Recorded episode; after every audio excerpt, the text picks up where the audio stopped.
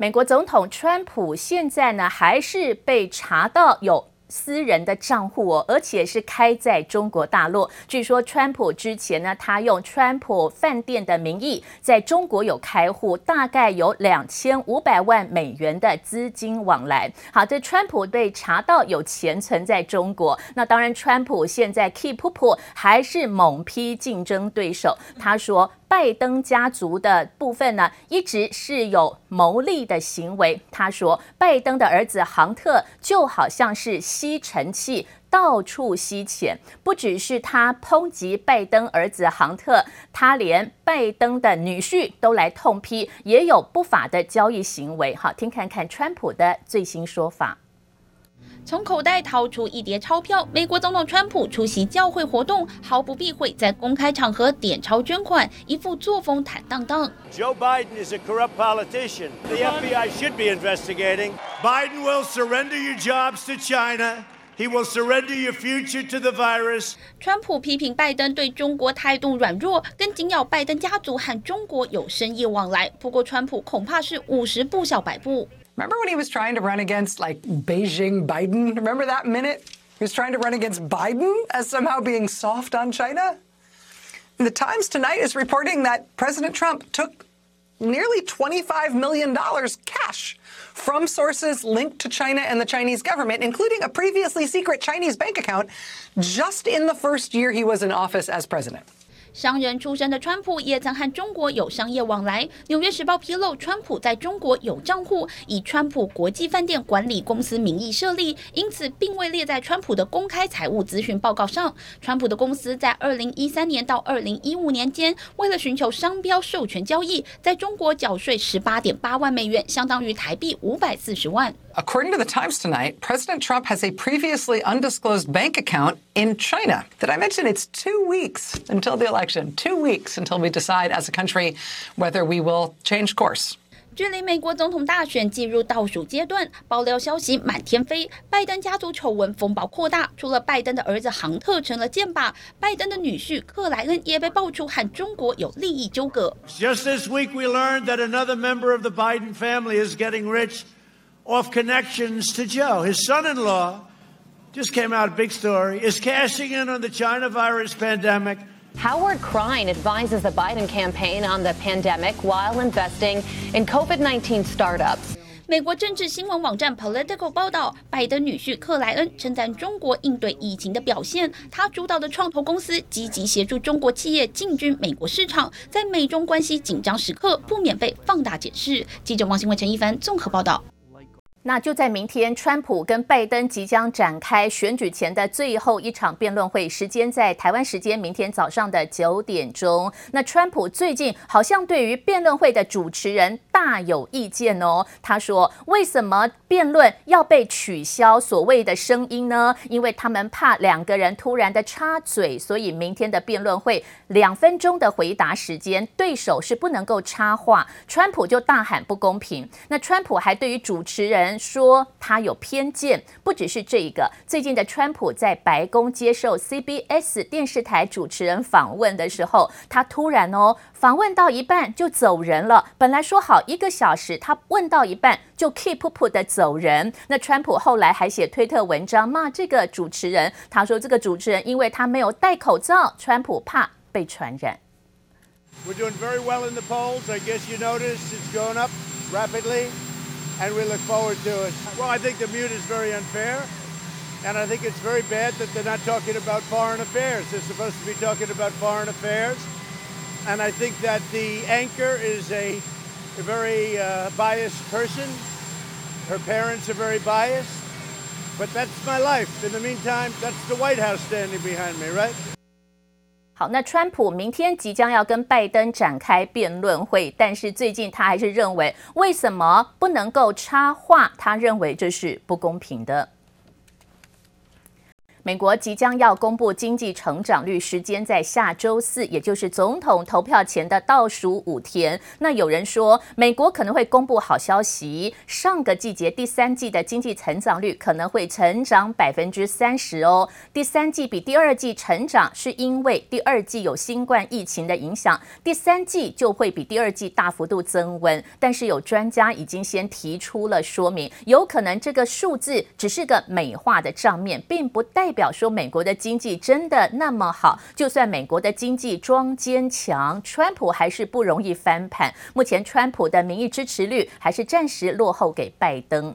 那另外国际消息，台湾驻斐济的代表日前那么举行了国庆的酒会，但是有中国的外交人员到现场当中，到底有没有殴打台湾的外交人员哦？现在进入到法律的程序，那么是不是被美国捡到枪？美国国务卿。再度的痛批中国的行为，那但是中国方面也再度提出了反击。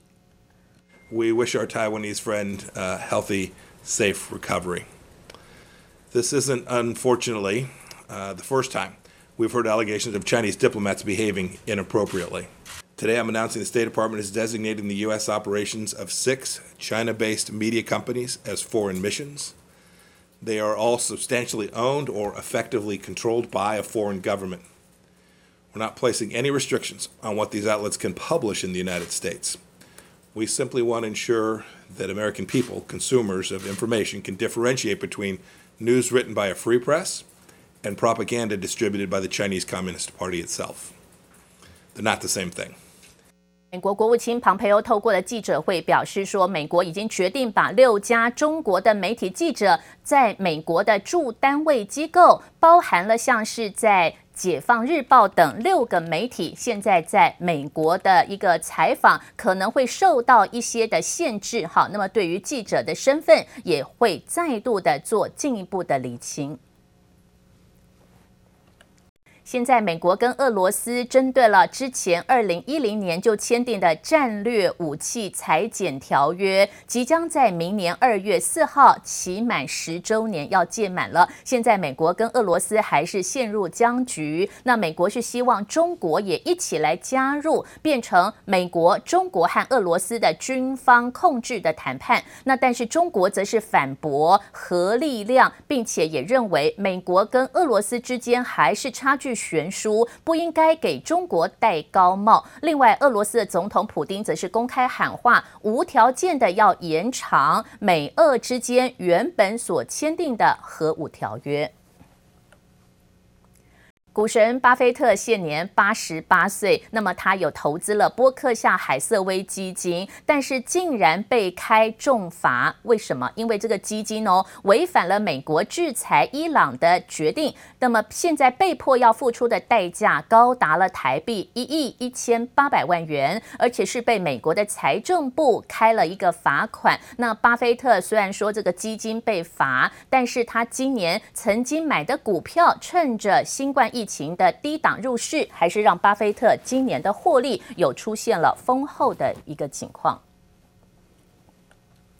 美国跟中国的关系现在又衍生新的变数了。美国的教育部公布说，有十二家的大专院校，像是美国的哈佛大学、耶鲁大学等十二个学校，涉嫌严重的漏报了从中国来拿到的资金，意思是中国有。当金主背后金主赞助美国的学校，让美国在教育文化的系统会不会就是帮中国来做相关的护航呢？这个是美国的最新调查。那现在除了有封杀华为之后，现在还针对了美国的学校做进一步的调查，查背后是不是有中国当资金的来源。但是华为现在还有一个能量，就是有机会来阻挡美国的辉达来并安谋。AMD 呢，现在哈超维一直是竞争当中，但是辉达想要并安谋来力抗超维的壮大。美国的辉达主要是做绘图晶片，这一波在电竞游戏还有车用电子都需要仰赖辉达的设计晶片。那辉达想要并安谋，却遇到了阻力，因为外传华为正在积级的哦上报给监管单位，要求要来调查这个合并案。如果说华为从中的这个阻挠，有可能让美国辉达的合并案不一定能够实现哦。好，最新的资料。那另外呢，在刚刚电动车大厂特斯拉公布了财报，连续五个季节是赚钱的。刚才公布上个季节的成绩单，一股赚零点七六美元，已经连续五个季节赚钱了，带动特斯拉盘后目前上扬将近四个百分点。The stock from trading up about twelve dollars after hours. I mean, look, this is a growth, uh, a unicorn story that keeps on going. I mean, this stock was already up 400% year to date, even before these unbelievable blowout earnings. This is it, Tesla's sixth straight profitable quarter, really crushing expectations. So now, kind of, we're all starting mm-hmm. to wonder: Will this stock be included? Will this company be included in the S&P 500? 那目前知道特斯拉盘后是涨将近百分之四的幅度，台湾今天会不会有特斯拉的概念股票往上上涨呢？我们来看到有哪些个别股票，例如像是台办，还有六二五一的定影，定影的临时股东会决定要减资大约百分之十左右。另外像是康舒、茂联、合勤。华呃，维生、联家、和大、智生科都是特斯拉的相关供应链，提供您来关心。当然还有很多车用的面板，也都是跟特斯拉有联动的概念。